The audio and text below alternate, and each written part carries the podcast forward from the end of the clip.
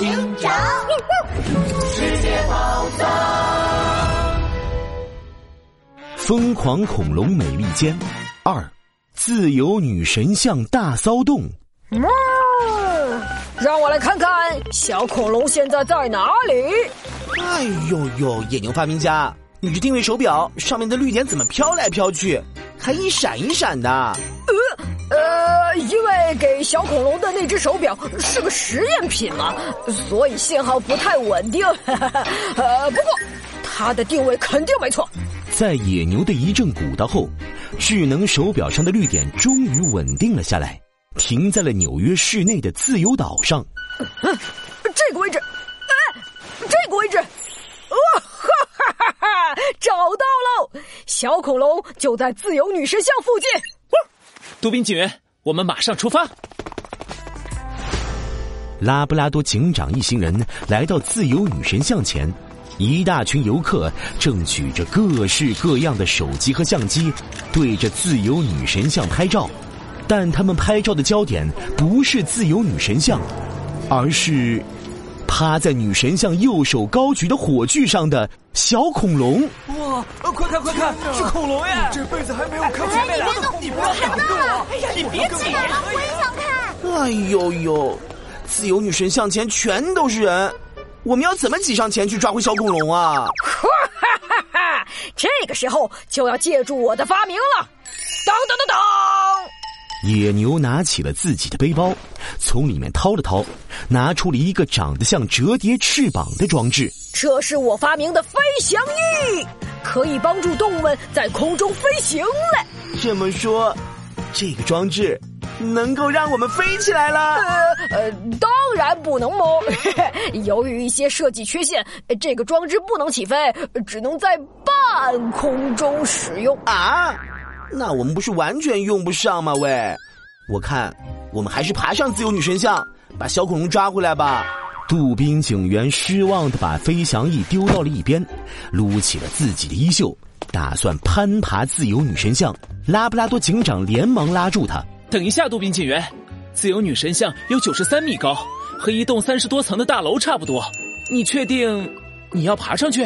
杜宾警员又抬头看了一眼高耸的自由女神像，腿顿时软了。哎呦呦，那我们怎么办啊？听我说，自由女神像里面是有电梯的，走吧，我们去坐电梯。拉布拉多警长和杜宾警员挤进了乌泱泱的游客之中，他们来到了自由女神像的铜座底部。只见电梯口挤满了人，大家都想去上面近距离看小恐龙。不好意思，我们是警察，需要上去追回小恐龙，请让让一下。拉布拉多警长一行人硬着头皮挤上了电梯。可奇怪的是，到了电梯的最高层，电梯突然发出了滴滴滴的警报声。哎呦呦，这是怎么回事？这是电梯超载的警报声。奇怪。我们没有超载啊！管不了这么多了，赶快去找小恐龙！